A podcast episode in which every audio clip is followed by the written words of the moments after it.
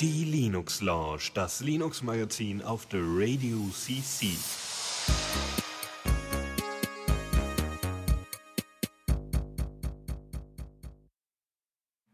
Ja, und willkommen bei der Linux Lounge. Ähm, ja, mal wieder im, äh, mal wieder nach längerer Zeit, will ich sagen, äh, mit äh, Faldrian. Juhu, hallo. Ja, wir haben 17. Juni und das ist irgendwie bei uns nicht so warm wie bei euch vielleicht, aber ist trotzdem mächtig warm, also meine Güte. Und wir haben auch wieder Themen und Zeugs, und, ne? Ja, wir haben vor allem sehr viele Themen. Sehr, sehr, sehr, sehr. Naja. Ah, gut, aber es sind jetzt nicht so die Blockbuster dabei vielleicht, aber viele kleine lustige Details und äh, da können wir dann gleich drüber quatschen. Ja, genau. Legen wir einfach mal direkt los. Neues aus dem Repo. Genau, ähm, ja, Debian kurz ansprechen. War ja erst, ist ja noch gar nicht so ewig her, dass Debian 7 rauskam, oder? Genau, ja, ein Monat.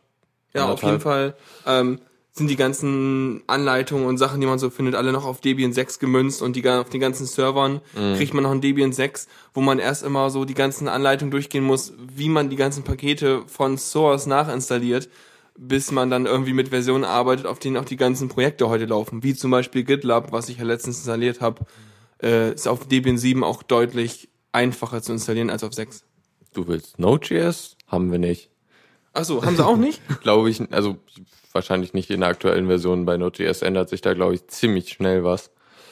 Naja, äh, 7.1 ist draußen, so ein kleiner äh, Bugfix-Release mit irgendwie, ja, haben ein paar kritische Lücken behoben, insgesamt 60 Paketsab Paket-Updates und so. Ja, MySQL-Fixes sind drin. So. Also im Prinzip ist das einfach ein reines, äh, oh, was wir zur Punkt Null äh, Edition vergessen haben, Nachliefer äh, Versionsupdate. Naja, oder wa- was halt jetzt in der Zwischenzeit gefixt wurde oder Sicherheitslücken gefunden wurden und bla. Mhm. Jupp, genau. Viel mehr Sauber. ist da noch nicht zu sagen. Spannender ist da Ardour. Ähm, haben wir jetzt wenig oder ich habe ich habe es ein bisschen versucht zu benutzen, was aber auch ein bisschen äh, komplizierter ist. Bei mir ist das schon ein bisschen Jahre her so gefühlt. Ich habe mal irgendwann gedacht so, ah, Audacity, ne, du machst ja eigentlich einen guten Job, ne, aber du, also mit Ardour und Jack, das ist ja viel nativer, weil Ardour basiert ja auf Jack und äh, wenn man dann irgendwie ähm, vernünftig da irgendwelche Plugins und Routing von irgendwelchen Spuren in andere Spuren, dann konnte man Ardour auch schon fast als einfach nur als reines Effektgerät benutzen fürs Radio. Das war auch mal lustig, weil das kann diese ganzen äh, Effekt-Plugins einbinden. Und ein bisschen rumprobiert. Hm? Das kann Hall machen. Ja, Oh, cool. Das wollte Ja. ich schon immer mal machen. ja. Bringt zwar irgendwie äh, sendungstechnisch gar nichts, aber es ist cool. Ja, musst du mal mit rumspielen, da kann man sich vielleicht lustige Sachen machen. Kannst du vielleicht auch diesen, diesen, diesen Knopf, den Holger sich immer wünscht, einbauen, so mit diesem bösen, bösen Hall. Hm. Oder Drama. Genau. Nee, aber ähm, habe ich mal ein bisschen probiert. Ich habe erst Probleme gehabt damit so, ich konnte immer nur an Taktmarken schneiden mit Adur. Äh, da war ich derbst verwirrt, weil ich will eigentlich, dass die Bedienung von Soundspuren mindestens so einfach ist wie bei Audacity. Aber das war erst ein bisschen gewöhnungsbedürftig. Aber im Prinzip ganz coole Sache. Und jetzt haben wir so- so Version 3.2, da hat sich ja sicher eine Menge getan, seitdem ich das das letzte Mal angeguckt habe, oder? Ja, also ich weiß nicht, hattest du es schon seit dem 3.0er Release? Da war, glaube ich, ziemlich viel. Nö, ich glaube 2.4 oder ich habe Ah. keine Ahnung, irgendwie ist ewig her. Ja, egal. Ähm, genau, 3.2 bringt ein oder ja ein Feature, was irgendwie ziemlich viel bringt mit. Und zwar kann man Videos, äh, also die Tonspur von Videos editieren und gleichzeitig das Video abspielen. Ähm, so kann man dann halt zum Beispiel einfach die To- Tonspur aus dem Video direkt rausholen oder halt äh, am, an, am Video live die Tonspur verändern, irgendwie verschieben oder halt, was man halt machen will damit. Oder so Voice Dubbing vielleicht, weiß nicht, wenn man da so, ich meine, ich wie letztes zum Beispiel. in Folge 100 haben wir ja gelernt, man kann Videos mit Blender schneiden und mastern und so, wo, wo, wo ich mich immer noch nicht mit beschäftigt habe, aber es geht im Blender vielleicht auch, aber wenn man da so in in Ardour halt auch irgendwie so sein ja Video als sozusagen Hauptspur, zu der man jetzt gerne sein Audio passend zu komponieren will, machen kann, ist es auch ganz cool. Ja. Ja, genau. Äh, irgendeinen Punkt hatte ich jetzt, egal. Hast du den nicht aufgeschrieben? oh Gott. Nein. Ja, vergesslich. Ja, ähm, das nächste, äh, eine kleine Distribution, die ich gefunden hatte auf Heise und das war vom Namen eigentlich schon ziemlich gut. Überstudent oder Überstudent. Genau, ist voll. Also die sind ein bisschen ein paar Jahre, paar Jahre hinterher, hinter diesem Uber-Hype. Das war ja quasi schon vor fünf Jahren oder länger so, dass das in Amerika so war, dass alles plötzlich Uber irgendwas war, ne? So ein Uber krass, sonst was. Ähm, und äh, so kann man es jetzt auch nennen, wenn sie meinen. Das ist so ein bisschen wie wenn man jetzt heute irgendwas, ähm, so keine Ahnung, äh, mit 2000 dran nennt, so ne Elektrostaubsauger 2000 oder irgendwas. Dann denkt man sich auch so, äh, mhm, Dotcom-Boom verschlafen oder was? Ähm, ganz, ganz modern, 3000. ja, Wahnsinn. Das ist aktuell bis zum nächsten Jahrtausend. Mm, ich glaub's auch. Oder 24 ist auch super, ne? So, keine Ahnung, ähm, ähm, Studentenscout 24 oder was auch immer. So Zeugs halt. Aber das Ding heißt Uber-Student und ist ein Linux und äh, will speziell für Uni entwickelt sein. Ja, also beziehungsweise so für Studenten beziehungsweise auch Schüler so im fortgeschrittenen Schul, in der Schullaufbahn, ähm, bringt halt so ein, so ein paar Tools direkt mit, so zum Arbeiten im Schul- und Uni-Alltag, sagen sie. Also so Education-Anwendungen, was, also erstmal haben sie einige Links auf so Webdienste, die, die irgendwie interessant sind, irgendwie Google Public Data Explorer, Prezi, was ein Präzisi äh, Präsentationsprogramm ist. Kein Präzisionsprogramm. Das war, also bei Präsi, da erinnert mich immer, das war, glaube ich, damals äh, hatten wir einige Vorträge, die damit gehalten wurden, als das gerade frisch dran war. Und das war das Ding, was Flash benötigte, hässlich geruckelt hat auf Laptops und äh, man nicht vernünftig ausdrucken konnte. Und das war damals so das, wo ich mir gedacht habe, so, nein. Aber wenn die ein Education-Anwendungsmenü haben und es für irgendwie Uni-Leute äh, vielleicht gedacht ist, dann könnten sie auch so coole Sachen wie äh, Octave oder sowas dabei haben. Aber vermutlich haben sie dann wieder irgendwie ähm, ja so manche Sachen, also so die ganzen Naturwissenschaften ein bisschen äh, vernachlässigt, könnte ich mir vorstellen, weiß ich nicht. Ja, irgendwie könnte mir schon vorstellen, dass sie da irgendwie so Statistiktools und so mitbringen. GNU-R ist bestimmt vorinstalliert. Also ich habe ja hier in dem Menü auch so eine Kategorie äh, Data und da wird ja wahrscheinlich auch so ein bisschen was mit an welchen Datenverarbeitungen Ja. drin sein, so um solche Statistiksachen zu machen. Ja. Oder irgendwie so äh, Scheduling-Dinge. Äh, irgendwo war so ein Software, die, die man nutzen kann, um halt mit so mit dem äh, Dozenten zu kommunizieren. Ich, Was- ne, ich nenne das Mund. Kann man nicht einfach reden? Ich weiß nicht.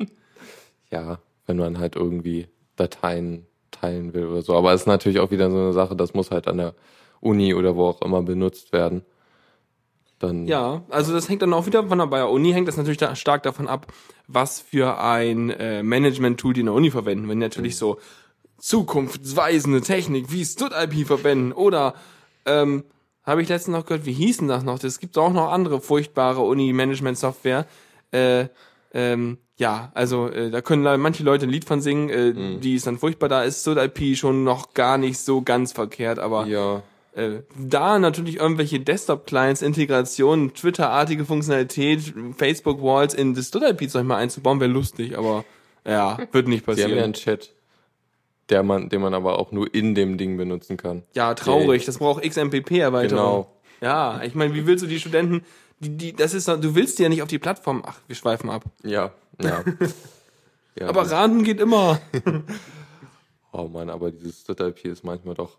Ja, was Naja. ist denn, hast du, gibt's immer noch so viele Probleme damit, ja? Also es ist sehr inkonsistent, finde ich vor allem so von Es wegen. ist ja auch dynamisch gewachsen über die nächsten zehn Jahre. Von, Ja. von immer, jedes Jahr ist die komplette Belegschaft durchgewechselt, so gefühlt. Und alle hatten ihre eigenen Mhm. Ideen. Davon haben sie ein, ein Modul veröffent- verwirklicht. Und dann sind die nächsten gekommen, haben sich gedacht, was ist das denn für ein Scheiß, das machen wir jetzt anders. und äh, so ist halt, ähm, ähm, ja, äh, gewachsene Software drauf. Hm. es hängt ja irgendwie zwei Versionsnummern hinterher hier an der Uni. Ach so. Damals noch nicht. Äh, Naja, gut, weiß ich nicht. Ja. Oder so Sachen wie, äh, du kannst auf zwei, zwei oder sogar drei verschiedene Arten ähm, Tutorien einteilen. Mhm. Also, keine Ahnung, sowas sollte konsistenter sein. Ja, ja. Ja, äh, Kein Wunder, dass dann viele äh, Kurse oder Sachen, vielleicht nicht an unserer Uni, aber an anderen, dazu neigen, dann ihre Organisation über Facebook zu machen. Was eigentlich schon ein Armutszeugnis ist, aber wenn du dann Facebook mit Gruppen und Dropbox-Integration und Krams hast, das sind Features, die gehören in sowas wie StudIP oder dieses andere Zeug da rein, einfach. Naja. ja. Theoretisch gibt es Gruppen, aber ich habe die nie benutzen können. Egal. Äh, Überstudent ähm, hat einen X-Face Desktop, was auch schick ist. Sieht eigentlich auch so ganz okay aus von dem Design. Auch probiert Oh, hast du es jetzt nicht, aber das, das Nee. designmäßig ist das ja. eher so, erinnert mich ein klein bisschen an Winamp. aber es liegt nur an diesem Logo da mit dem orangen Strich und dem weißen Zeug drumrum. Wenn noch ein Lama drauf wäre, dann wäre es mehr Winamp, aber ja. Nee, sonst ist es irgendwie so ziemlich Standard Gnome 2 Oberfläche vom Style her so, finde ich. Ja, genau. Also was ich gerade auf meinem Laptop habe, weil der, der, der schafft das nicht mehr mit dem ganzen Gnome 3 ähm, äh, Gnome Shell Zeugs. Du kannst mal den Fallback benutzen oder GNOME Classic, wie es heißt. Ja, das ist das ja, Ach so. was ich benutze. Also ich habe das mal versucht, aber das irgendwie eine Gnome-Version, die ging irgendwie auch nicht. Und dann habe ich irgendwie so ein lustiges, uraltes Gnome benutzt. Und das ist, glaube ich, Gnome Classic und das sieht ungefähr so aus. Okay, spannend. Ja gut, äh, dann so, würde ich es mal hier mit belassen. Aber schon, schon witzig, so eine Uber-Student-Geschichte. Ja, netter Name auf jeden Fall. Ja. Na gut, dann machen wir mal weiter. Newsflash. Ja, aber wir, wir moderieren die Jingles ja auch nicht. Wir sagen ja nur, wir machen mal weiter. Und dann sagen Ja. nicht, hm, dann lassen wir zum Newsflash gehen. Ja, genau, der Newsflash. Oh, gut, dass du es erwähnst. Kriegst noch ein Messerset dazu. Ja, Ja. Äh, Dinge sterben. genau. Vögel. ja, arme kleine Vögel. Ah, ja. Ja, war Ja. jetzt auch nicht so der, Ich meine, er, er hat nicht gut gesungen. Ja, hat er nicht. Ich meine, er, hat schon früh versucht, ambitioniert dabei zu sein, als noch nicht so viele Mitbewerber da waren, aber er ist nie so richtig aus seinem Nest gekommen und äh, hat dann auch nicht irgendwie überzeugen können. Nee, aber er war sehr erweiterbar. Oh, äh, Metapher klappt nicht mehr. Ein erweiterbarer Vogel, meinst du, Flügel abschrauben, einen Arm dran machen, aber wir haben doch letztens erst festgestellt, dass Vögel keine Hände haben. Äh, war eine andere Sendung. Ja, Es geht um Songbird. genau. Und Songbird kennt man ja vielleicht, ähm, ist so ein Musikplayer, der, also Verwechslungsgefahr, er kommt nicht von Mozilla, so Aber- wie Bird. Vom, vom, vom, äh, aber er benutzt die gleiche Engine, ne? Genau, die Gecko Engine haben sie benutzt. Ähm, das war irgendeine andere Firma, die das entwickelt hat. Äh. Gecko Engine kann man direkt mal kurz sagen, das ist halt auch so, äh, packst da halt irgendwelchen lustigen Skript und CSS und Zeug rein und das Ding rendert dir halt die Oberfläche. Ähm, in so einem anderen Kontext halt, so wie das halt der Firefox auch macht. Ähm, und von Aussehen her war der Songbird halt so ein bisschen wie mh, iTunes, Jo. also ein bisschen stark so. Und das war sozusagen so, oh, ich will dann ein iTunes auf meinem Linux haben. Mm, aber so richtig überzeugt, also es ist, das Ding, das Programm war immer extremst langsam. Ja, ich habe es auch eine Weile benutzt. Das, ja, stimmt, das war echt, also arg langsam teilweise. Aber was toll war, war die äh, doch sehr starke Plugin-Vielfalt, die es dafür gab. Gab auch Yamendo. Genau. Das ging auch relativ gut eigentlich. Ja. Obwohl, also ich benutze zum Beispiel aktuell Clementine immer noch, das hat auch eine ziemlich gute Yamendo-Unterstützung. Und Soundcloud und äh, irgendwie zig andere Sachen. So Sehr cool. Spotify, aber das kann man nicht benutzen, wenn man nicht zahlt. So. Naja, das läuft auch Musik, die können wir gar nicht im Radio spielen, das will ich auch gar nicht. Ja. Ähm, du. Ja, der ist tot. Ja. 2000, Seit 2010 wurde er nicht mehr weiterentwickelt für Linux und jetzt ist er offiziell eingestampft worden, komplett so. Ähm, ja, also wird mir nicht doll fehlen, weil ich ihn eh nur kurz angetestet habe und dann ging irgendwas und irgendwas ging nicht und letztendlich hätte ich ja mal gerne eine Synchronisation mit meinem iPod gehabt und Zeug. Ah, so richtig klappend tat es nicht. Naja, und ich habe ja eh meinen G-Music-Browser, von daher bin ich musikbibliotheksmäßig eh versorgt. Ja. Und also die Gründe sind irgendwie so, ja, nicht genug Geld bei der Firma, was auch der Grund war, warum sie dann den Linux-Port eingestellt haben. Aber es gab, also den Source Code gab es damals noch, was ein bisschen komisch war. Also du konntest dir das se- selber noch kompilieren. Sie haben irgendwie keine Binärdateien mehr angeboten für Linux. Tja. Yay. Ja, genau. Ähm, es gab hier noch einen Verweis, also irgendwann ha hat irgendwer mal äh, den Songbird geforkt, wahrscheinlich damals, als es mit dem Linux-Port aufgehört hat. Und da gibt's den Nightingale. Ähm, ja, ist, glaube ich, recht ähnlich. Die UI sieht irgendwie komisch aus, finde ich, jedenfalls auf diesem Screenshot auf der Webseite. Ja, ich habe das Gefühl, die will sich so ein bisschen an ähm, dem Amarok 2 äh, orientieren. Mm, Kann ja. das sein? Mit diesen ganzen mit Genre, Artist, Album, dreispaltigen Genau. Selektor oben. Es hat ja hier Obwohl es hat Rhythmbox auch. Und die Music Browser kann Genau. das auch. Also hat die versuchen ja eh alle, alle Interfaces anzubieten, weil Mhm. ähm, die ganzen Leute, die Musik hören, die haben doch so ein unterschiedliches Bedienkonzept Mhm. im Kopf. Das finde ich auch cool an G-Music Browser, dass doch dass die UI so arg unterschiedlich aussieht. Ich find's immer lustig, im Menü steht halt so, tu so, als wärst du, und dann stehen da so irgendwie sechs Programme und dann macht er halt die Oberfläche entsprechend. Ja. Na gut, also Songbird, na, tote Vögel singen nicht mehr, ist halt weg. Naja, gibt genug Alternativen. Jo, genau. Und Nightingale eventuell, aber das ist halt schick, weil, weil, weil Plugins. Gibt's eigentlich einen, ähm, einen Musikplayer, der irgendwie, also ich meine, wenn man sich überlegt, heute gehst du ja mit deiner Musik auch in die Cloud, ne? Du willst ja deine Musik immer dabei haben. Ich meine, wenn du irgendwie äh, Bock auf Google hast, dann packst du es zu Google Music. Wenn du keinen Bock auf Google hast, dann hast du vielleicht eine Own Cloud. Gibt's eigentlich so einen äh, Cloud-Player, der irgendwie sich an die Own Cloud hängt und dann aus der Own Cloud seinen Kram abspielt, weil die Own Cloud selber kann ja Sachen abspielen, aber ich glaube, so extrem gut ist der Player da drin nicht, ne? Also ursprünglich war ja Uncloud so ein KDE-Ding. Ernsthaft? Ja, also da waren zumindest am Anfang sehr viele KDE-Entwickler Ja, dran. cool. Und deshalb gab es oder gibt es, glaube ich, noch eine Integration in den KDE-Player, äh, dessen Namen ich gerade vergessen habe. Wie gesagt, es gab Amarok. Das ist auch Amarok, genau, ja. Mhm. Der hatte, glaube ich, äh, OwnCloud-Integration schon sehr früh. Okay, und cool. Eigentlich nett. Ja, Weil es wäre halt eine ganz coole Sache, wenn man sozusagen äh, da seinen Kram synchron halten könnte, wenn man, weil was, was man wirklich möchte, ist, äh, seine Sternchen, seine Genres, seine Metadaten äh, an die Lieder anheften und tun und äh, dann halt äh, das über verschiedene Geräte und Zeug synchron halten, weil das ist im Prinzip, ja, das fehlt mir so ein bisschen bei meiner jetzigen Lösung, wo ich halt alles über G-Music Browser mache, aber mobil dann halt auf sozusagen die gespiegelten Dateien bei Google Music zurückgreifen muss. Aber wenn ich bei Google Music was mit dem Daumen hoch versehe oder eine Playlist packen würde, dann äh, kann ich das nie wieder da raus synchronisieren, weil die natürlich davon ausgehen, dass Google Music mein Master äh, sozusagen Musikarchiv ist. Tö, wie? Wie können die sich nur anmaßen? Ja, aber naja, ist halt Google, ne? Ja, das ist schon schade. Also da könnten wir noch ein bisschen was machen. Ähm, ich glaube, äh, Clementine zum Beispiel kann Google Drive auf Google Drive zugreifen, was dann indirekt Google Music ist oder. Ernsthaft? Ich dachte, ich. Drive ist nicht Music. Nee? Ich meine, bei Drive hast du keinen Ordner, der sagt, ich bin Ach Music. so, okay. Also jedenfalls wüsste ich das nicht. Also ich glaube, Music ist ein komplett eigenes System. Ja, okay, also wird es dann wahrscheinlich auch keine Clients geben. Schade. Ja. Aber ich, ich will ja auch gar nicht Google Music unbedingt so wiedergeben. Ich will ja eigentlich so, ähm, ja, hm. Deine eigene, also. Ja, eigentlich würde ich gerne OwnCloud nehmen als Masterding, wo ich meinen ganzen Kram reinlade. Und äh, für halt schlimme Dateien, wie zum Beispiel FLAC-Files oder Waves oder so, würde dann halt entsprechend ein kleines Ding auf dem OwnCloud oder so ein Plugin oder so eine App für OwnCloud dann entsprechend die kleinen Version dafür rendern. Und dann könnte halt der Client hingehen und aus dem ganzen Kram rausstreamen und dann halt, ja, Metadaten wieder reinschieben, in die Dateien reinkodieren oder irgend sowas, weiß ich nicht.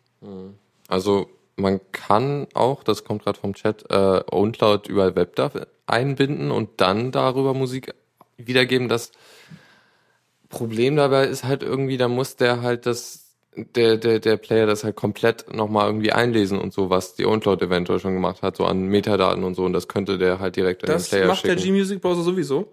Wenn du den startest, dann checkt er einmal alle Files ebenso, ähm, wird auch lustig, wenn du das als WebDAV eingebunden gebunden hast, dass er einmal eben MB MD5-Summen über alle Files berechnet. Könnte lustig sein, ja doch. Ähm, aber äh, dann macht er einmal einen Check und wenn da irgendwie eine Datei sich geändert hat, dann liest er halt die Metadaten davon nochmal neu ein. Und der speichert ja auch wahlweise alle da Daten, also sowohl Sternchen, Bewertungen, alles, äh, in die ID3-Tags der Dateien ab. Das heißt, wenn der das speichert, wird es ja wieder zurücksynchronisiert. Von daher könnte so ein äh, G-Music-Browser mit so einer Art Dropbox oder OwnCloud oder Sparkleshare oder so, könnte funktionieren. Müsste ich mal testen. Ja, ist auf jeden Fall mal ein nettes Projekt. Ich brauche nur ganz viel Webspace dafür. Ganz genau, viel. das ist das Problem. Mindestens 25 Gigabyte für das, was ich jetzt schon habe und das steigt ja immer. daran. Ja, so viel Musik. Ach je. Ja, ähm, dann haben wir ein größeres Thema. Ähm, Echt? Ja, XSS, also Cross-Site Scripting. Ach so, klang jetzt irgendwie versaut, aber Cross-Site-Scripting ist natürlich auch eine Sauerei. Die Frage ist nur, wo, woher kommt das X? Na, Cross. Also, Also, ne, Ja, X ist Kreuzung. so eine Kreuzung, ist so ein Cross, ja. Es ist so hier voll äh, Leadspeaken anders. So. eigentlich müsste es ja CSS heißen. Ja, aber das würden ja alles hier, das ja, Verwechslungsgefahr. das kannst du nicht googeln. XSS kannst du googeln. CSS denkst du, ah, hier, mach mal eine Class und mach mal ein A Doppelpunkt Hover und äh. Und dann, ja, nein. Ja.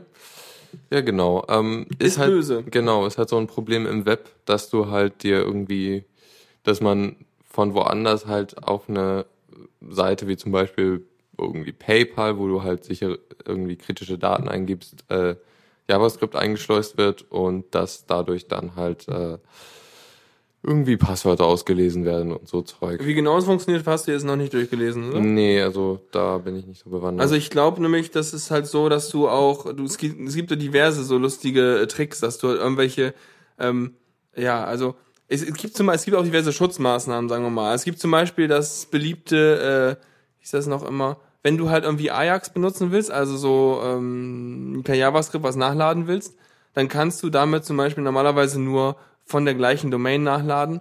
Das ist halt auch wieder so eine Schutzmaßnahme, damit du halt nicht irgendwelche Skripts von fremden Domainen nachlädst. Denn äh, der Skript, der den, also der Skript, der den anderen Skript nachlädt, der muss ja nicht von dir sein. Das heißt, wenn du es geschafft hast, irgendwie so über irgendeinen Parameter, eine URL oder irgendwas, so, was weiß ich, gefühlte 102 äh, Zeichen an Code einzufügen, dann könntest du quasi im Kontext der Webseite anderen Skript nachladen und dann deinen bösen JavaScript im Kontext dieser Webseite ausführen und damit die Webseite manipulieren, so dass es so aussieht, als würdest du auf einer völlig vernünftigen Webseite, die auch die Original-Webseite ist und die Original-Domain ist, ähm, dann irgendwie anderes Zeug ausführen. So ungefähr, glaube ich. ja, irgendwie so, aber Sonst liest es nochmal nach. Genau, Tatsache ist es nicht schön. Also Ist will man nicht haben. Und anscheinend ist es doch echt schwer, das zu unterbinden. So, weil äh, JavaScript braucht man ja auch irgendwie, will man ja auch von woanders nachladen und so.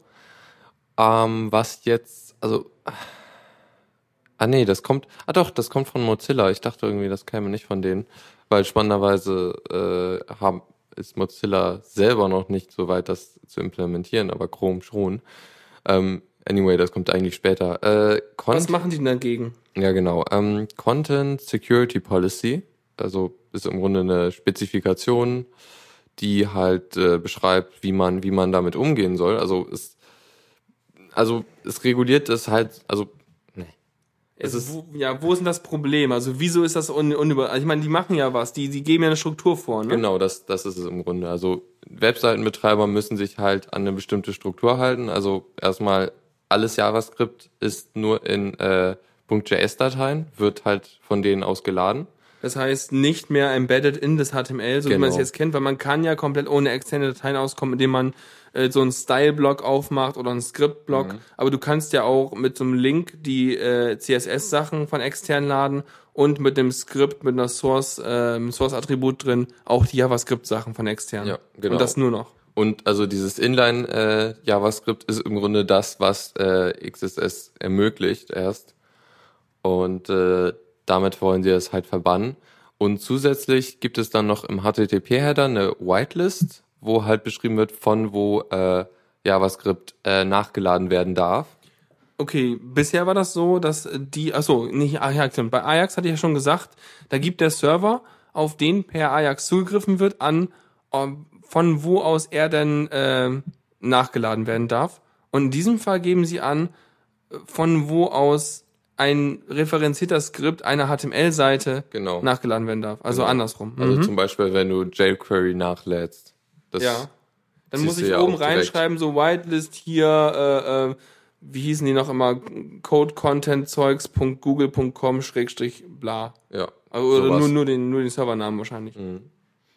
Ja, und der Browser ist dann halt der Verantwortliche, der dann halt gucken muss, was steht im HTTP-Header, was darf ich runterladen und was nicht. Ähm, heißt also, es gibt im Grunde zwei Parteien, die halt dann verantwortlich sind, dass das alles funktioniert.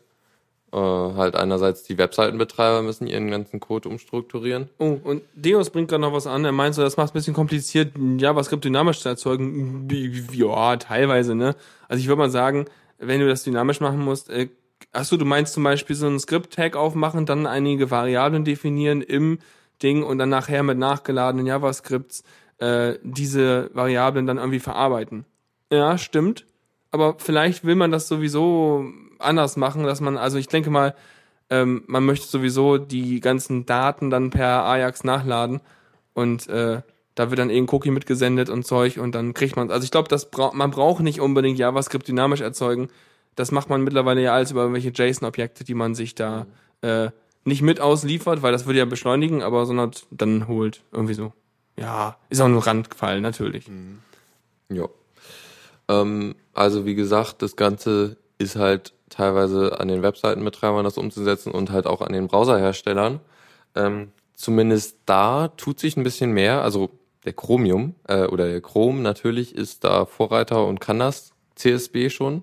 Ähm, interessanterweise, das fand ich halt eben interessant, dass Mozilla mit Firefox da noch nicht so wirklich dabei sind. Also Firefox und Safari sind, haben zumindest die Entwurfsversion der Spezifikation in ihrem Browsern implementiert. Und äh, Firefox soll ab Version 23, ja, sind wir jetzt bei 22? Nee, ich habe 20. Moment mal, ich Ab guck mal eben 21 soll irgendwie, irgendwas war ab 21, was toll war. Ja, ich habe hier 21, aber Oh. keine Ahnung, was da war. Irgendwie Performance-Optimierung oder so? Ja. Wir haben bestimmt drüber geredet, aber ich habe vergessen. Naja, irgendwas, irgendwas, Tolles war da. Ähm, aber das habe ich letztens erst so gelesen. Irgendwas mit irgendwelchen Audio-Dingen. Ich habe keine Ahnung. hier dieses WebRTC vielleicht? Nö. Okay.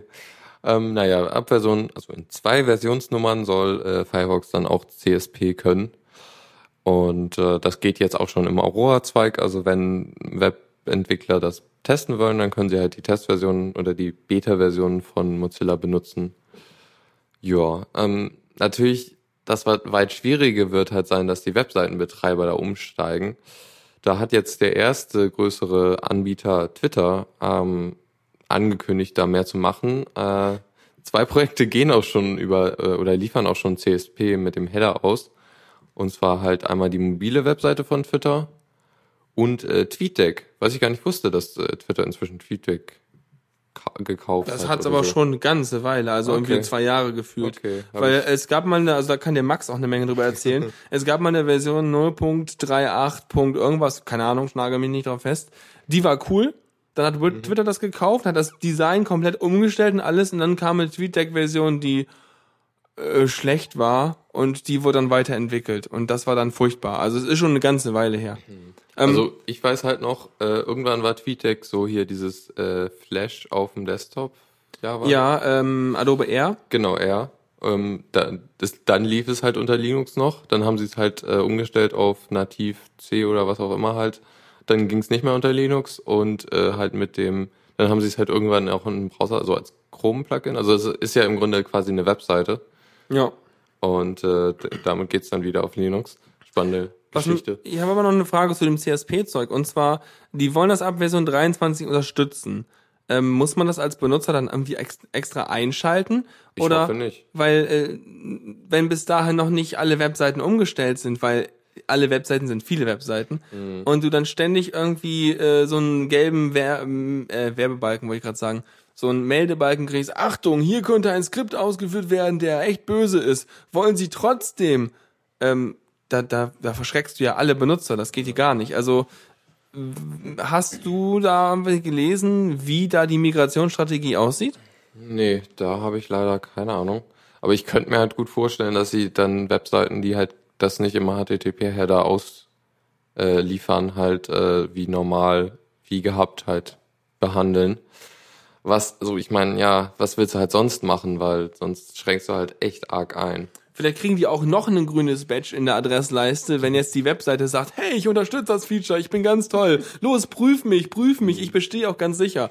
Andere Webseiten werden das nicht angeben und dann fehlt einfach dieser kleine grüne Button. Äh, ja, toll. So wie, so wie blaue Häkchen bei Twitter. Ja, also ich meine einfach diese grünen Häkchen, diese grünen Dinger, Ja, ja. die man kennt von den SSL-Zertifikaten. Und dann hast du ganz viele davon, so. Ja. Ein grün dafür, ein lila irgendwie für dieses CSP, dann noch irgendwie einen anderen, wenn du auf einer Profilseite eines Twitter äh, zertifizierten Typen bist und hast eine ganze Icon- Icon-Reihe neben der Adresse, für sich ja total super. Ja. Ah ja. Ah ja, das Web, das ist also spannend. Ich hoffe mal. Ja, also ich meine, es ist einfach, ich glaube, wenn der sagt, du, ich habe mal JavaScript ausgemacht, weil es unsicher und so, ähm, das wird nicht kommen, glaube ich, weil ich glaube, heute würde also ich, wenn ich Leuten äh, sage, guck mal hier, ich mache dir mal einen Firefox drauf, du hast ja bisher Internet Explorer benutzt, ich mache dir mal einen vernünftigen Browser drauf und dann installiere ich dir Adblock, so, huch, wieso ist das Internet denn so plötzlich so hübsch und so weiter.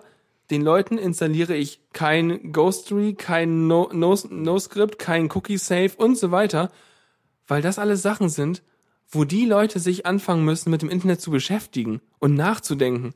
Und das kann man nicht erwarten von irgendeinem Benutzer.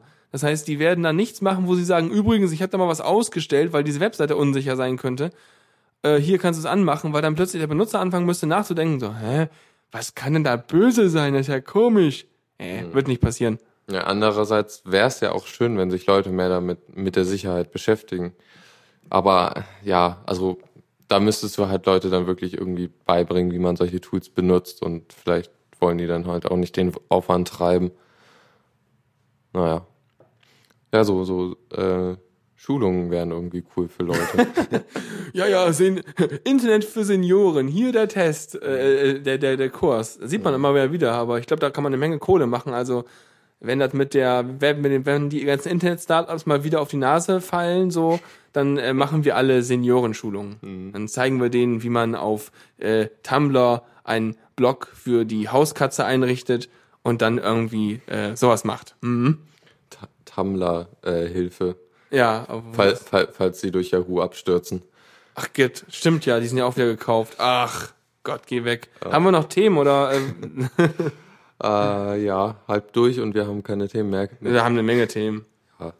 Äh, was war jetzt Debian? Genau, nochmal kurz Debian angesprochen. Und zwar äh, das äh, Debian Multimedia Repository. Das war, glaube ich, vor einer Weile recht beliebt, so weil man damit dann so die ganzen Multimedia-Sachen ganz en entspannt unter Debian nachinstallieren konnte. Also sowas wie MP3-Codec oder was? ja, oder Flash oder so. Also Okay. Flash war da, glaube ich, auch drin. Oder ja, Codex halt primär. Und ähm, irgendwann hat halt, also der Typ, der das gemacht hat, ist dann halt aus dem Projekt raus, aus dem Debian-Projekt, hat die Domain dann äh, irgendwie aufgegeben, verkauft. Oh oder Gott, ach nein, bloß nicht. Ah, dann können sich ja irgendwelche Malware-Leute Ja. da Sachen einrichten, wo sie unter der gleichen Adresse ein völlig anderes Repository anbieten und Sch- Schadcode verbreiten. Ja. Ist, ist das passiert? Das ist so ziemlich die Theorie, aber Mann, es bin ist, ich gut. es ist noch nicht passiert, aber äh, das Debian-Projekt waren schon mal davor. Was halt natürlich, also eine Schranke gibt's natürlich, denn äh, du kannst halt, wenn du nicht die Keys hast von der Ursprung, vom ursprünglichen Repository, dann äh, beschwert sich halt apt und meint so, hier, Keys haben sich geändert. ja, dann sagst du, fuck, Keys haben sich geändert. Uh, Override, mach trotzdem. Genau, das, das könnte halt Das ist doch die normale. Reaktion. Das ist, die- das ist doch, weißt du, wenn so eine Software eine breitere Masse erreicht, dann hast du diesen typischen Windows-Installer weiter, weiter, weiter, weiter, weiter, fertig. Effekt. Ja, So, ja, also mir doch egal. Wobei ich eigentlich schon ziemlich cool finde, dass halt immer irgendwelche Prüfsummen und Krams gecheckt wird bei den ganzen Paketmanagern. Ja, schon eigentlich ganz gut. Naja. ja. Aber das ist natürlich typisch, ne? So Domains darfst du halt einfach nicht von der Hand geben, weil sonst irgendwer damit Schwachsinn macht. Ich habe, glaube ich, schon mal, ich glaube, eine Domain bisher gehabt, die ich halt wieder sozusagen freigegeben habe, weil die war halt echt dämlich.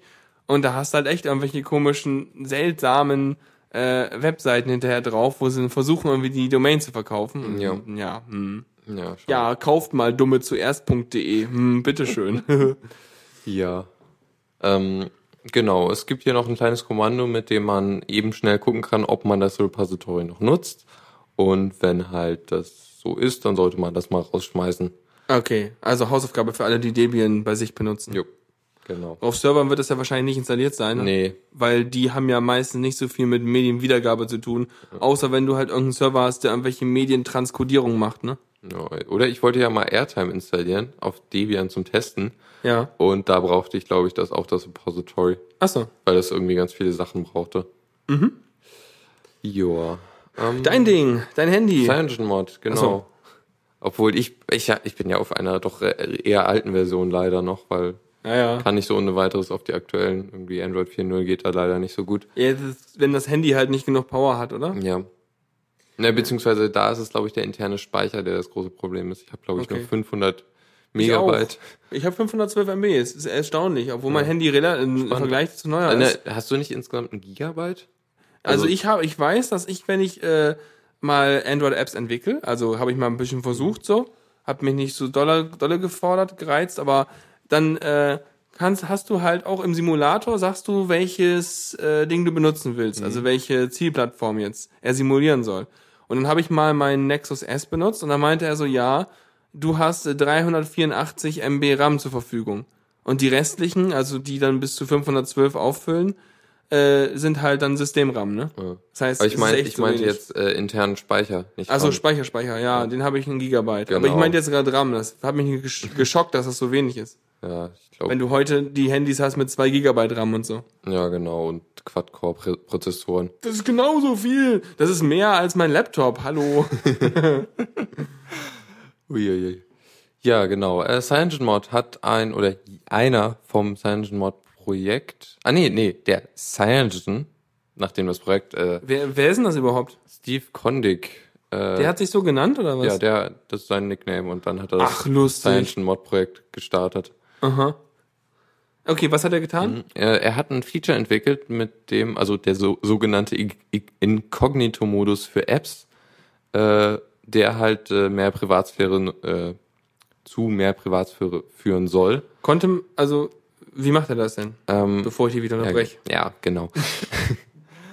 äh, also er macht es halt so, indem er Daten, also er gaukelt Apps, für die das eingeschaltet ist, halt vor, dass irgendwie alle möglichen Listen, irgendwie Kontakte, Kalenderdaten, die Browser-History, SMS-Nachrichten und so, dass die alle leer sind. Also er gibt ihm halt leere Listen, wenn die na- danach fragen. Da gibt's doch schon länger, habe ich das Gefühl. Also, es, also oder vielleicht nicht im Betriebssystem, sondern als äh, Sandbox-App oder sowas, die man sich auf dem Cyanogen da drauf installieren kann oder sowas. Ähm, also ich habe das Gefühl, gibt das gibt's Dinge- halt schon eine ganze Weile. also es gibt verschiedene Ansätze. Teilweise brauchen die halt dann wirklich auch Root-Zugriff. Ach so. Also- aber ich meine, dafür brauchst du auch Root-Zugriff, oder nicht? Eine andere Möglichkeit, von der ich mal gehört habe, war so, äh, dafür braucht man, glaube ich, gar keinen Root-Zugriff, aber das ist halt doch ein etwas aufwendiger Prozess. Also du nimmst die APK äh, von dem von der App, Ja. ähm, baust die um, also du erweiterst die halt damit mit den, Fe also du baust sie halt so um, dass sie dann die Features nicht mehr hat. Also die irgendwie, dass sie nicht mehr auf, sagen wir, den Netzwerk zugreifen darf. Ähm, du, du nimmst ihr das Flag raus, dass sie dir äh, Berechtigung einfordert oder was? ja, Wobei ich mir dann vorstelle, die App crasht dann halt, sobald sie es will, ne? Ja, genau, das ist halt das, was passiert. Ja, super. Ey, das willst du ja nicht. Aber das mit den leeren Listen ist cool. Und das ist ab der nächsten Version drin, oder was? Eventuell, das ist halt noch nicht klar, weil eigentlich ist CyanogenMod ja irgendwie jetzt beim Release Candidate 2 oder sogar 3 inzwischen. Die wollen eigentlich mal releasen inzwischen. Ja. Aber ich fänd's halt, seit Jahrzehnten.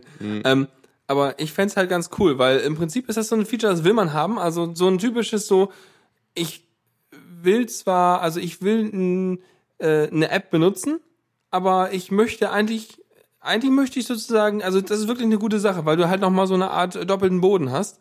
Du kannst halt eine App benutzen und wenn du merkst, ah ja gut, die App äh, funktioniert so, wie ich sie haben will oder was auch immer, dann kannst du sagen, ja, jetzt, jetzt mach mal tatsächlich die richtigen Daten rein. Und das ist einfach so eine Art von äh, Hoheit, die du über dein System hast, was, mh, wo ich mich sonst sehr ausgeliefert fühle als Benutzer. Wenn ich eine App installiere und die App kann mehr als ich quasi. Also die App kann einfach auf alles zugreifen, wo ich ihr gesagt habe, du darfst. Und wenn ich das nicht mache, dann kann ich die App nicht benutzen. Wobei es für die App gar nicht kritisch ist, äh, dass sie auch wirklich die Daten kriegt. Ich meine, klar, zum Funktionieren schon, aber das merke ich dann als Benutzer ja auch, dass die App sich nicht vernünftig verhält. Ja, beziehungsweise so stürzt sie dann halt nicht ab, weil es gibt ja keine Kontakte. Genau, es gibt halt leer, es gibt halt dann eine leere Liste der Kontakte und nicht irgendwie eine Verweigerungsfehlermeldung des Systems. Ja, also zum Beispiel WhatsApp, wenn man es denn benutzen will, was ich überhaupt nicht empfehlen würde. Nee, will man auch nicht. Nee, so sicherheitstechnisch Was? und so. Weil, weil die dann nicht ihre Kontakte ins Internet schleusen oder was? Einerseits das und andererseits haben sie halt öfters gezeigt, dass ihnen Sicherheit überhaupt nicht so wirklich wichtig ist. Naja, es gibt halt kein Geld dafür für Sicherheit, ne? Ja, genau. Also es gab ja öfter mal so Sachen, dass man, dass Leute rausgefunden haben, wie die ihre, äh, wie die Zugangsdaten generiert werden. Also so hier äh, Login ist Mit E-Mail und sowas. Ne? genau ist die äh, ist die Handynummer sogar, glaube ich. Das ist Ja, die diese E-Mail, diese Gerätenummer. Ja, und ne? das Passwort ist halt die äh, Gerätenummer, die Uhu. ja im Grunde die, ich glaube, die war halt vielleicht, Da hätte ja keiner mit rechnen können. die war vielleicht gehasht, aber halt nicht gesaltet oder so. Ja, also ein bisschen Pfeffer ran und Salz, dann besser. Ja. Naja, auf jeden Fall eine coole Sache und das braucht man eigentlich. Also äh, irgendwie, also ich finde, also ich meine, klar, ähm, die ganzen Firmen so Also ich sag mal so, so Sachen wie irgendwie Apple und, und Google.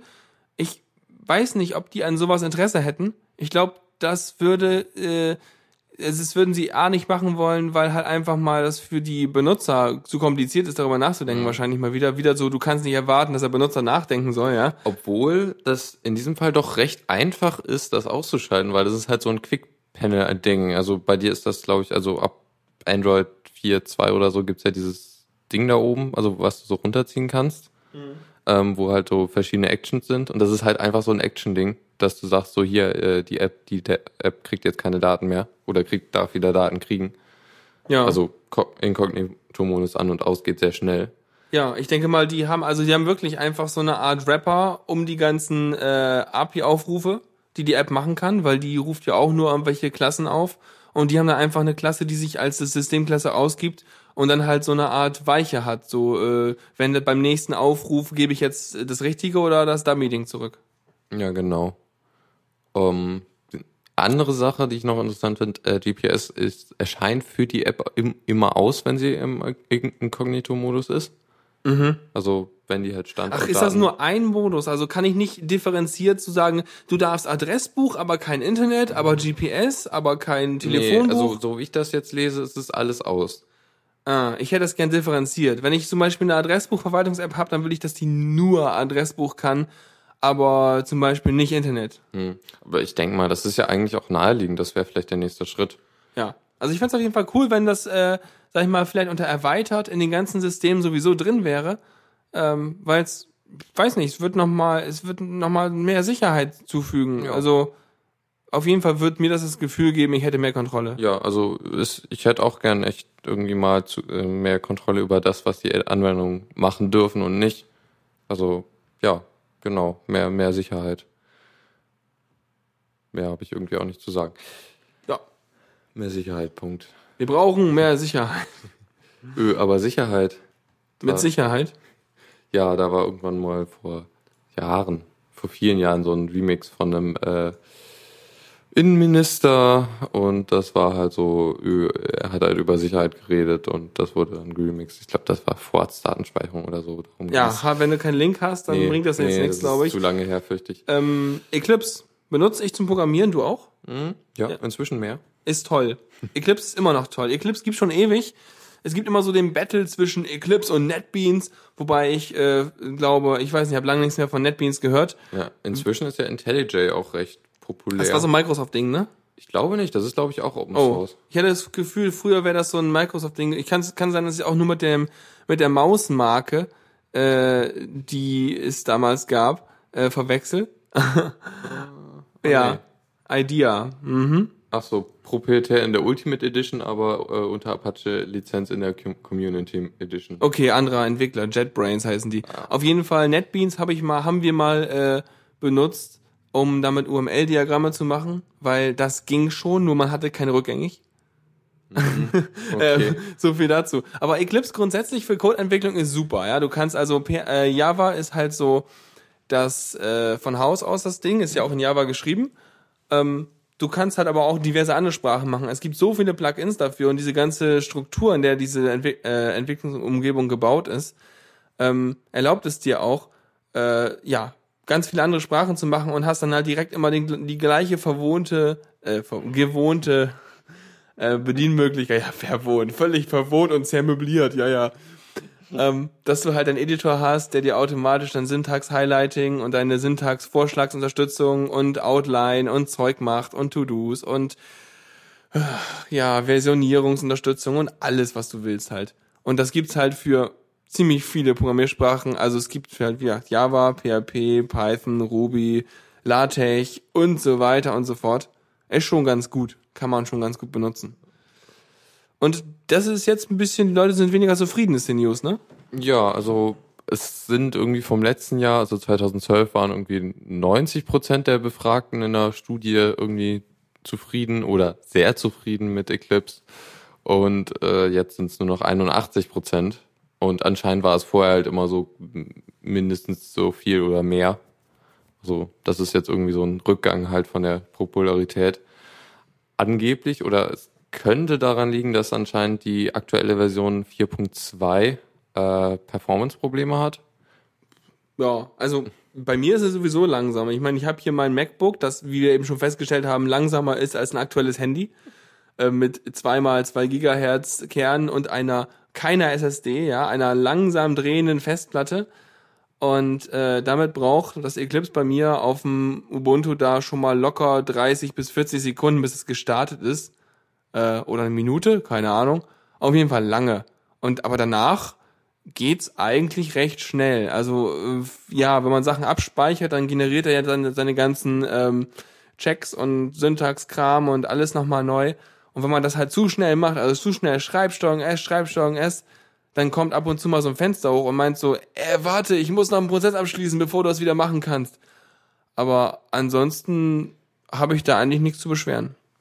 Also ich hatte jetzt letztens mal für ein neues Projekt äh, Eclipse, also eine neue Eclipse-Version aufgesetzt, neben der eigentlichen, die ich sonst so benutze, so halt so, um Plugins schön sauber zu trennen und so. Das äh, macht ja irgendwie doch mal Sinn und solche Sachen sind dann teilweise doch e- echt komplex. Jedenfalls äh, hat's irgendwie am Anfang, also dann, als ich es gestartet habe, ist es öfter mal abgestürzt, was ein bisschen komisch war. Eclipse jetzt? Ja, Aha. aber Bei mir nicht. Ja. Inzwischen läuft's auch wieder. Wie hast du denn das installiert? Hast du es dir aus dem hier Paketmanager Nee, geholt? nee. Nee, ne? So macht man das auch nicht. Eclipse nimmt man sich als äh, äh, Torrent oder als äh, TAR-Archiv oder als irgendwas und zieht sich es von der Webseite gleich in dem Flavor, den man für seine Entwicklung braucht. Und dann startet man das einfach und ist sofort glücklich, falls es funktioniert. Ja, und dann muss man irgendwie noch zig Plugins installieren. Äh, was irgendwie noch schlimmer ist, als das runterzuladen. Also der Download der Plugins hat bei mir Ewigkeiten gedauert. Es liegt halt immer an den Dingern, an den Paketanbietern. Naja, ähm, ja, Eclipse ist eigentlich Ja. irgendwie toll, aber Immer noch gut. Muss ja. mal, die können wir ein bisschen an Performance Genau, schrauben. Ich meine, dieses, schön. dieses OSGI, was sie verwenden da als Framework, das ist riesig und mächtig und echt krass. Aber äh, da können sie noch ein bisschen was was Speed nachlegen, vermutlich. Aber grundsätzlich toll. Auch Git-Integration, Gesundheit, ganz wunderbar.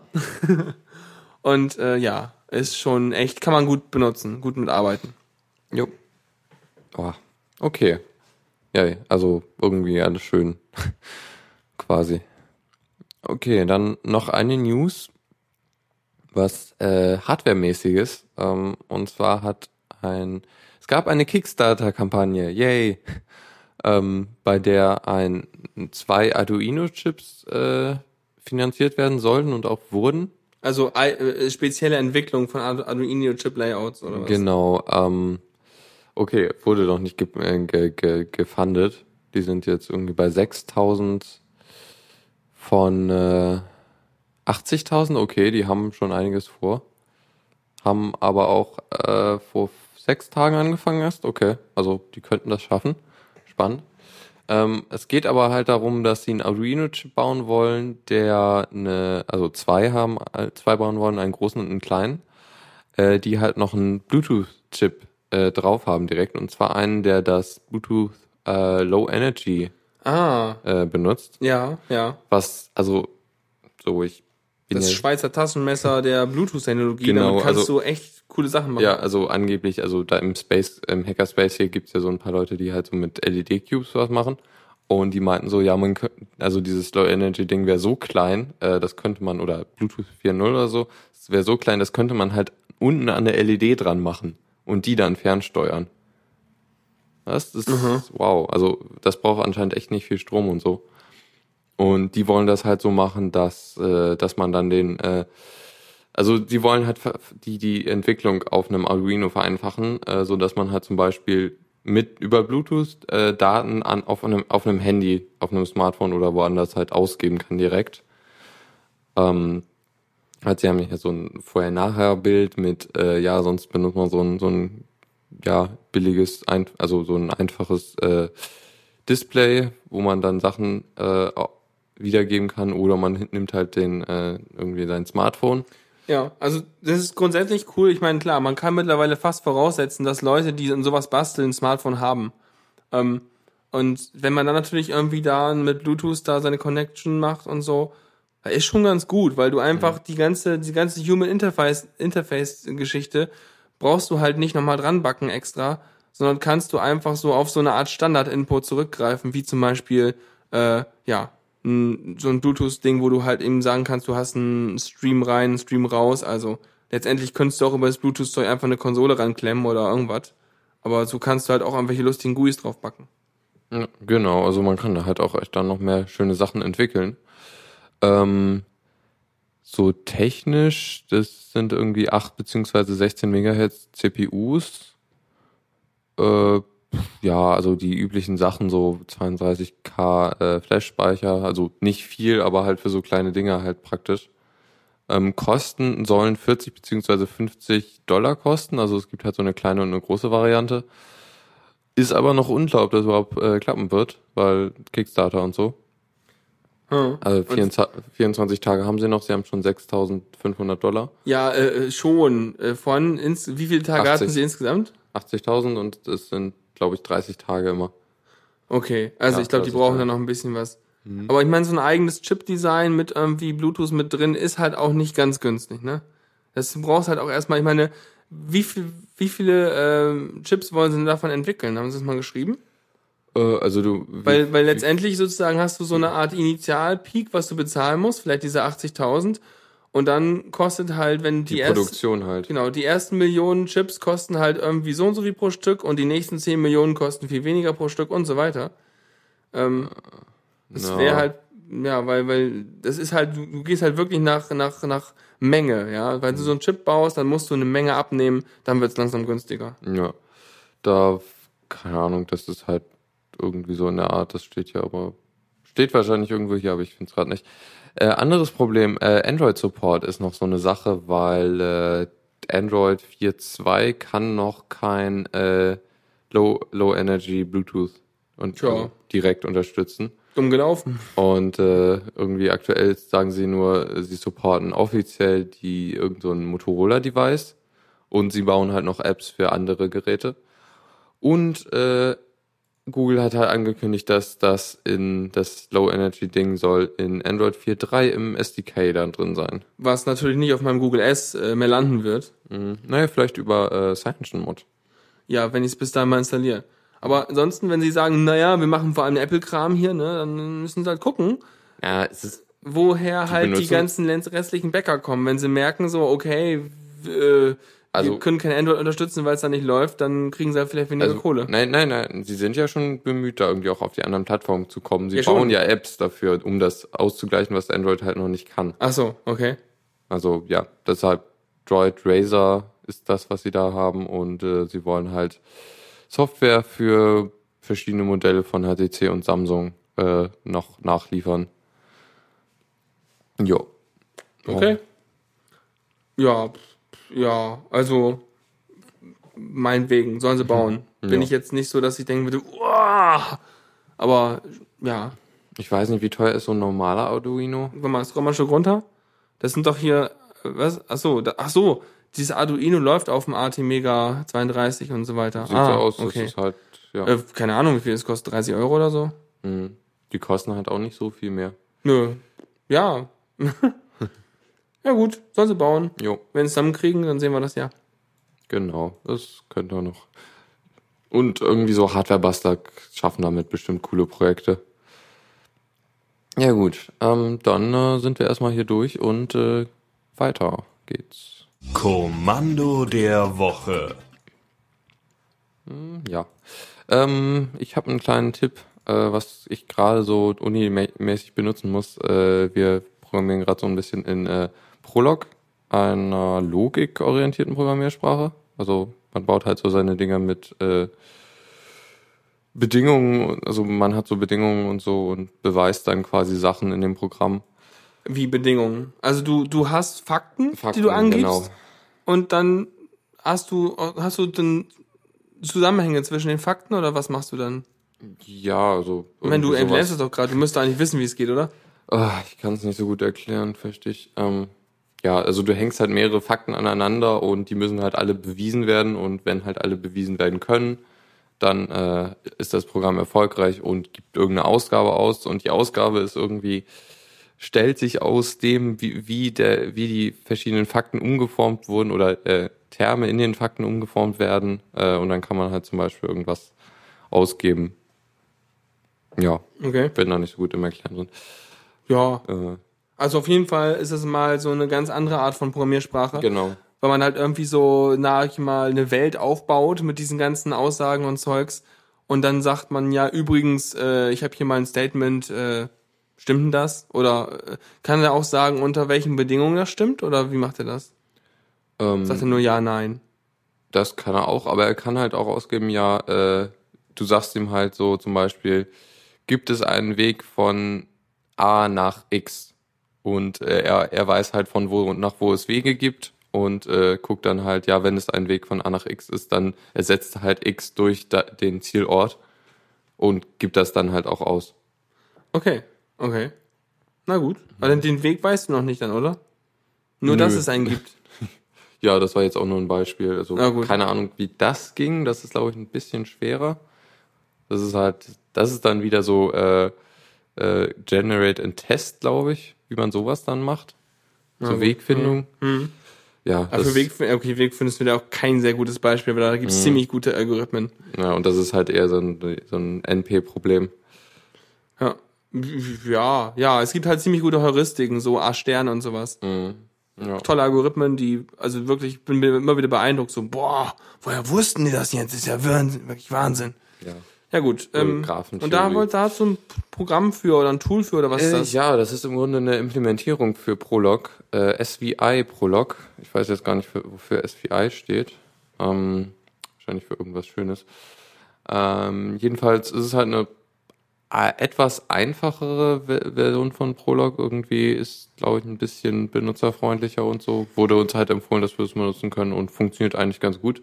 Äh, das Schwierige in Prolog ist natürlich auch das Debuggen, weil äh, wir hatten das Problem so irgendwie, wir hatten was programmiert und das Programm sagte einfach falsch. Gibt es nicht so eine Art Stacktrace oder so, wo man sehen kann, was Genau. Den muss man halt dann einschalten und das macht man mit dem Befehl trace, was ja habe ich jetzt auch nochmal aufgeschrieben, weil ich es ganz praktisch fand. Mhm. Genau, das muss man dann halt wissen und dann kann man auch ein bisschen besser debuggen. Es sei denn natürlich, was wir heute hatten, so irgendwie Trace gibt zwei Sachen aus und hört dann auf und wir haben keine Ahnung, warum er aufhört. Okay, blöd. Dann hilft nur noch dieses übliche Debuggen, wobei das auch wahrscheinlich bei solchen, ich sag mal, solchen logisch evalu evaluierenden Sachen nicht so leicht geht wie bei sowas, was irgendwie eher so äh, prozedural abläuft, äh, wo man einfach so lange Sachen auskommentiert, bis es wieder funktioniert. Das ist halt die, ja, blödste Art und Weise zu, zu äh, debuggen, aber meistens, also manchmal lässt sich einfach nicht drum umgehen. Ja. Ja, aber es ist jetzt auch nicht so, so, so sehr zentral im, in dem Modul, was ich gerade höre. Also ja. Aber es ist auf jeden Fall eine spannende Art. Also in manchen Ein äh, Anwendungsfällen ist oder ist logische Programmierung sehr, sehr praktisch. Irgendwie so, wie heißt das, Expertensysteme, glaube ich. Nennen sie so. Genau. Aber gibt's nicht auch irgendwie moderne Nachfolger von Prolog, die irgendwie vernünftiger oder benutzerfreundlicher Oh. sind? Ja, aber ich habe keine Ahnung was. Na, weil das letzt, das interessieren. Ding ist halt schon uralt, habe ich das Gefühl. Ist so ein bisschen wie Lisp, glaube ich. Ja. Also, ja. Äh. Ich glaube, das müssen wir nicht jetzt direkt Nee. rausfinden. Ist, also Prolog, wenn man danach sucht, dann findet man vor allem Vorlesungsfolien von äh, äh, Unis. Mhm. Und von daher weiß man auch schon, dass es eigentlich nur wirklich im akademischen Kontext Ja. irgendwie eine Bedeutung hat heute. Das ist ja auch oft so bei funktionalen Programmiersprachen. Außer hier Haskell, was ja anscheinend so die Programmier funktionale Programmiersprache ist, die so öfter benutzt wird. Echt?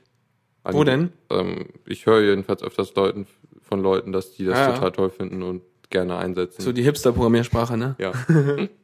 So, ja, ich mache jetzt auch Haskell, ne?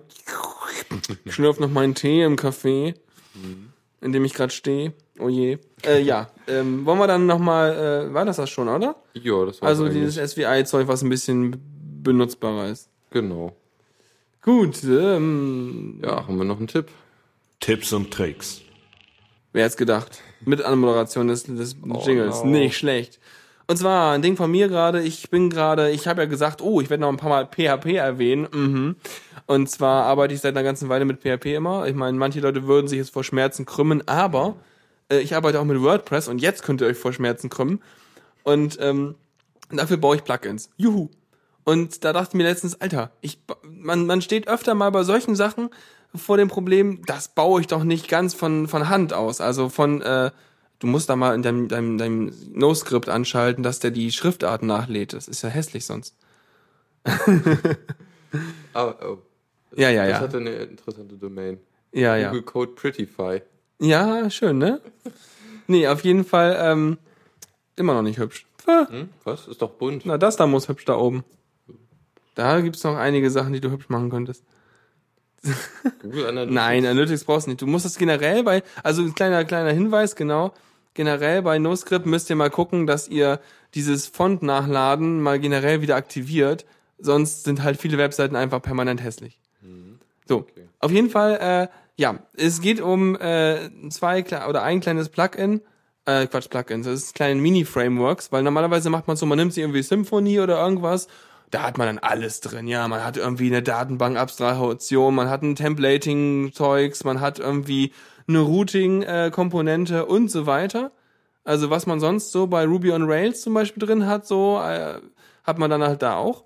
Ähm, aber wenn ich zum Beispiel schon mal was für WordPress entwickeln will, dann will ich halt nicht ein dickes Framework mitliefern für mein Plugin, was ich gerade entwickle, sondern will so ein bisschen mit WordPress arbeiten, weil ich ja schließlich darin eingebunden werde als Plugin.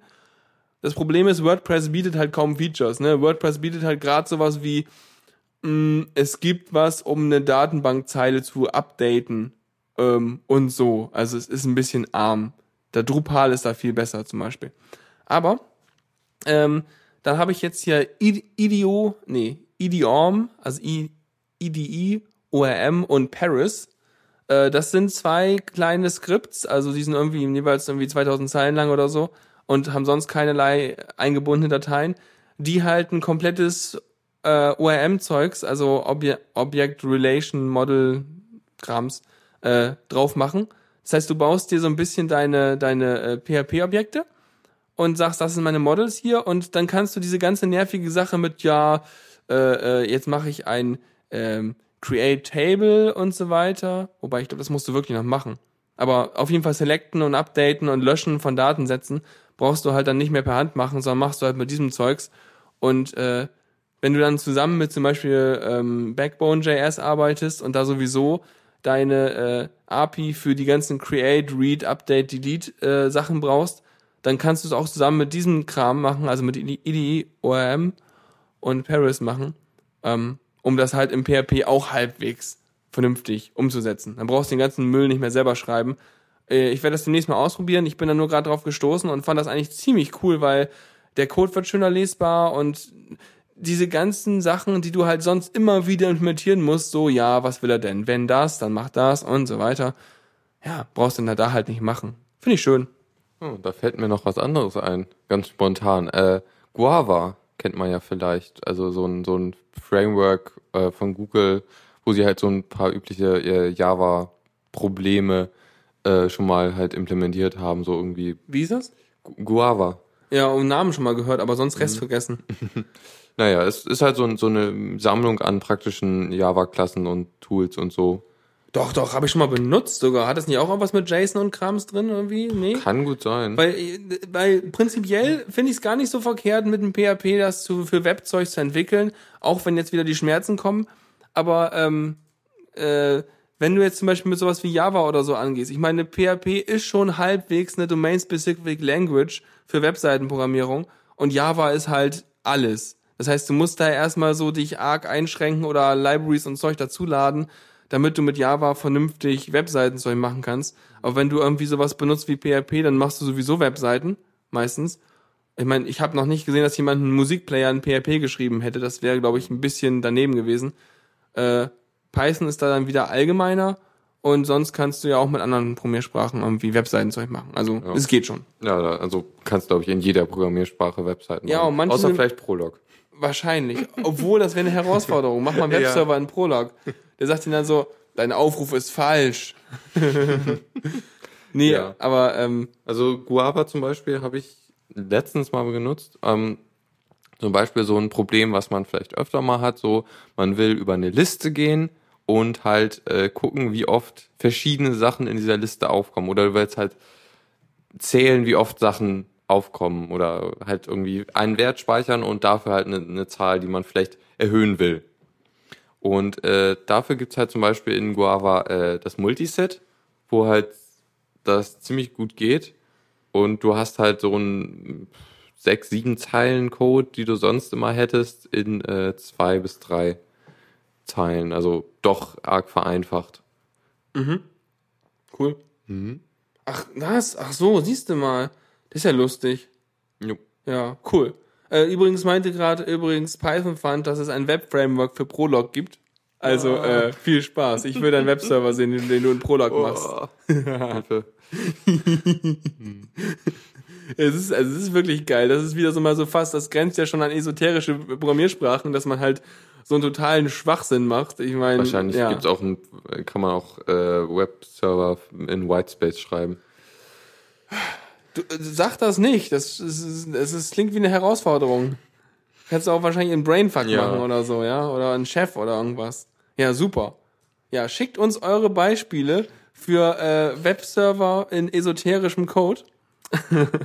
Auch schön, ähm, wir hatten jetzt eine Übungsaufgabe in irgendeinem äh, einer Vorlesung. Äh, ja, du musst diesen Algorithmus implementieren in der Programmiersprache deiner Wahl. Aha. Also da hatten wir auch überlegt, ob wir das dann in Whitespace oder Brainfuck oder so machen. Aber ihr wart langweilig und habt's nicht gemacht? Ja, wir haben dann Python genommen. Oh, wieder faul. Naja, also müsst hey, wir konnten mal Python benutzen, nicht immer Ja, nur so. Java. Ja, okay, das schon, das schon, das ist schon nett. Ihr müsst doch, gibt auch Aber- irgendwie so 2D Ja, dieses, Zeugs dieses genau. mit den bunten Bildern, weiß auch nicht wo man äh, das quasi heißt. in Paint programmiert. Ja. Man muss nur die richtigen Farbwerte nehmen. Das Ja, ist, glaube ich, ja. ah, Ist natürlich fies für die Tutoren, weil die dann zig verschiedene Programmiersprachen eventuell. ah, die wollen das doch so. Ja, also naja, die Tutoren haben sich nicht ausgesucht. Nee, ich meine, wieso? Wer, also du meinst, der Professor hat gesagt, mach mal die Aufgabe. ja, ja, das, also der, der die Übungszettel macht, sagt halt so, hier, schreib mal. Also ich weiß zum Beispiel, dass bei uns damals die Tutoren halt die Übungszettel gemacht haben. Die so. haben quasi einen Spannend. Pool an Aufgaben gehabt, der zu der Dings gehörte, aber die Tutoren haben dann halt die Aufgaben entsprechend zusammengestellt und auch die Musterlösungen und geguckt. Also zum Beispiel bei uns bei theoretischen Informatik, der Tim, kennst du den? Mm, Ah, nee, Theo, Theo hast du noch nicht, oder doch? doch, ich habe gerade Theo. Ähm, Sonst hätte ich keinen Prolog. nee, Sven und Sven und Tim. Gibt's, gibt's ihn noch? Ja, doch. Keine Ahnung. Ja, ist jetzt ein bisschen arg Lokalecke, ne? Tim, Tim Strassny. Ja, also der ist sehr, sehr, sehr gut da drin und das war einfach nur der Hammer. Und dann auch mal so, ja, haben wir die Übungsaufgaben so gemacht, habe ich irgendwie nochmal die Musterlösung gerechnet und das hast du auch bei Mathe, dass dann wieder die meinten, ja, ich brauche irgendwie für meine Übungszettel halt so einen Samstagnachmittag, wo die dann halt die Übungsaufgaben basteln und dann noch die Musterlösung selber nachrechnen, um zu wissen, wie sie ihren Tutanten dann helfen können. Also so ist es, also aktuell habe ich es eigentlich immer so gehabt. Äh, entweder der Professor macht die Übungszettel oder äh, ein Übungsleiter. Ach so. Und äh, die Tutoren müssen dann halt auch, kriegen halt auch immer die Musterlösung und so. Und Ja. wenn die Tutoren nicht so die besten sind oder nicht so viel Arbeit reinstecken, dann sind die doch etwas planlos manchmal. Ja, das ist dann blöd. Ja. Dann müssten wir eigentlich voten können, dann kriegen sie, na, kein Geld nicht, aber auf jeden Fall. Nicht nochmal das. Tutorium halten. Ja, müssen. das auch, aber das können sie sich dann ja einfach bei jedem Professor einmal äh, leisten und dann sind sie auch durch das Studium. Ja. Mhm. Egal. Es wäre schon gut, wenn die Tutoren es halt voll drauf haben und mit Enthusiasmus ihr Lieblingsfach vermitteln würden, Ja. Wie man sich ja so wünscht. Und da hatten wir halt wirklich mit dem Sven und dem Tim, das war der Hammer. Mhm. Also, das macht Spaß. Er kam da auch immer mit irgendwelchen, ja, guck mal hier, das hier ist ein regulärer Ausdruck, ne? Ihr wisst ja, wie das funktioniert. Da haben wir jetzt ja unseren Kellerautomaten und so weiter. Und äh, ja, und jetzt, wie war das noch? Genau, das, das, das sogenannte Pumping Lemma. Ach, das war super, das blieb mir auch noch hängen. Ja, Pumping Lemma, ne? Da nimmt er mal so einen Saddam Hussein, ja, der will das und das. Und dann kam er mit seinen politischen Vergleichen, was sehr, sehr amüsant war. Oh ja, war schon witzig. Na gut, ich glaube, wir sind durch. Ja, wir sind durch. Bist du durch? Wir sind durch. Ja. Mit N, N plus 1 Themen sogar. Wow, irre. Mit, mit, mit Plus rausgegangen, das finde ich gut. Das ist ja fast wie eine, wie eine, wie eine Börsenabschluss. Ja, und plus Zeit. ja, Auch schön, wir haben ja ein bisschen gut. überzogen. Macht nix. Kam ja nichts nach uns. Genau. Nach uns der Outstream. Uh. Ja. Okay, dann äh, ja, vielen Dank fürs Zuhören. Ähm, war mal wieder eine schöne Sendung.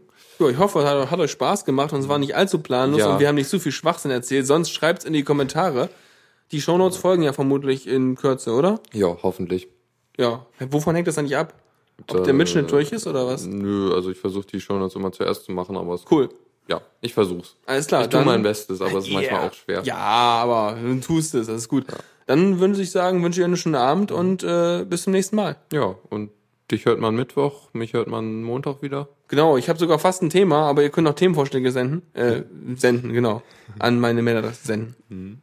Ja gut, dann äh, tschüss und bis bald. Jo, tschüss. Vielen Dank fürs Zuhören. Die Shownotes findet ihr auf theradio.cc zusammen mit dem Mitschnitt und dem RSS-Feed der Sendung. Solltet ihr Ideen oder Themen für uns haben, dann schreibt uns einfach an kommentar at theradio.cc. Wir freuen uns immer über konstruktive Kritik zur Sendung. Bis in einer Woche.